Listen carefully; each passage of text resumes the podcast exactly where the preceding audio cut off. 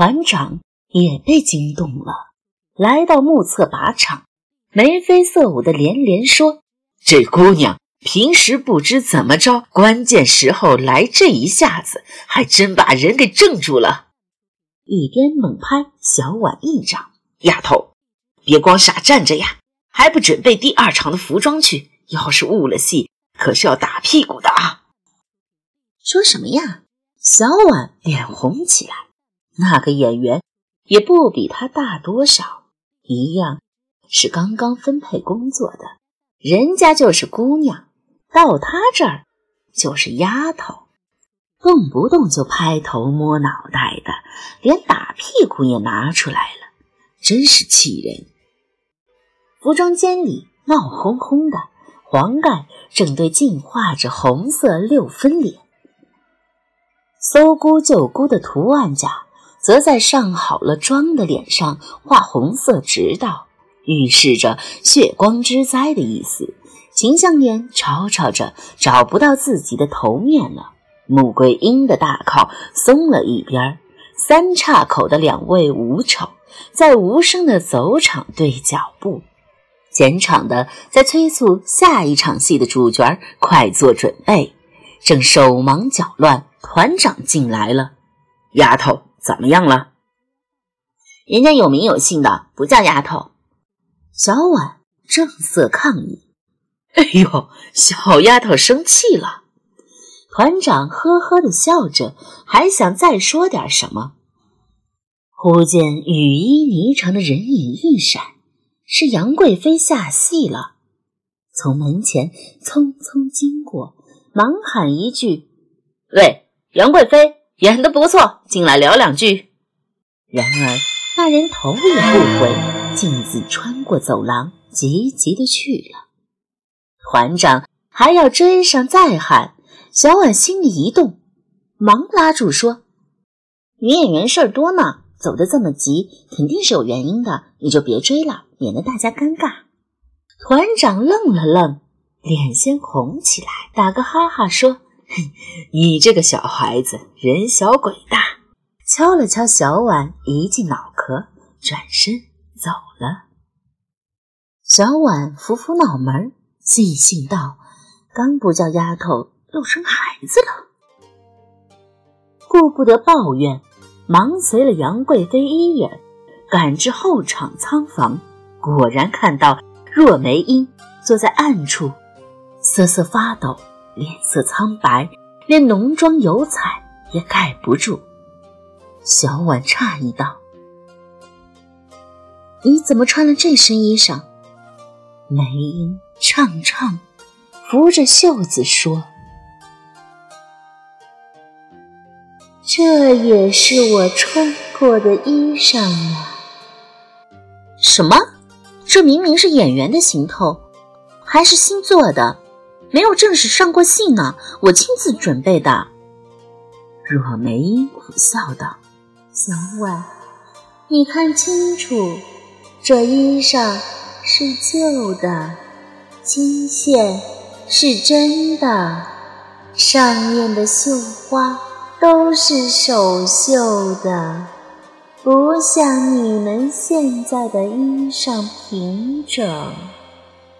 可是。”比你们鲜活，就算隔了一个甲子，料子快化土了，绣活儿可还真着呢。说起旧时风月，梅英颇有几分自得。小婉走近细看，又捞起袖子来捏了几捏。果然，料子绵得多，线脚也细密得多，倒不禁好笑起来。原来杨玉环服装时隔六十年，竟一点改观没有，还是沿用老样子，借尸还魂。梅英说：“我听说你们今天唱贵妃醉酒，心都动了。”忍不住自个儿开了箱子，换上衣裳就来了，想跟你们的角儿啊，听说现在都叫演员了，比上一比，看看到底是谁的唱功好。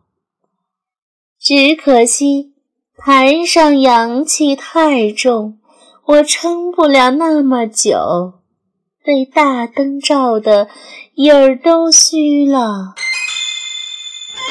小婉这才想起，刚才在台后看戏，果然不曾见过杨贵妃有影子。回头想想，她不由冒一身冷汗。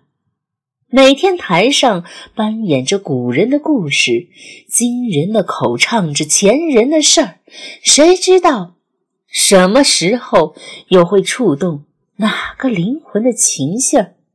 惊动了他来移花接木客串演出呢。台下看戏，台上唱戏，谁知道什么时候是人在唱，什么时候是鬼在说？忽然前场传来撕心裂肺的一声喊：“冤呐！”是李慧娘上场了，小婉看不见。可是可以想象得出，那李慧娘拖着长长的水袖，以里而出，一干牛头马面随后追来的样子。李慧娘浑身缟素，怨气冲天，咬牙切齿要追讨仇人的项上人头，否则誓不罢休。小婉忽然不寒而栗。这样的仇恨是真实的吗？当演员们用心揣摩着这些个本子不属于自己的仇恨冤孽时，那些游荡于天地间的一股仇怨之气，会不会因此找到共鸣？疏忽间进入演员的身体？那在台上唱戏的，到底是演员？还是李慧娘本人，或者那些个曾经扮过李慧娘的角儿们。他望着若梅英，战战兢兢地问：“那个杨贵妃，那个唱杨贵妃的演员呢？你替他上台，那他去哪儿了？”他在这儿。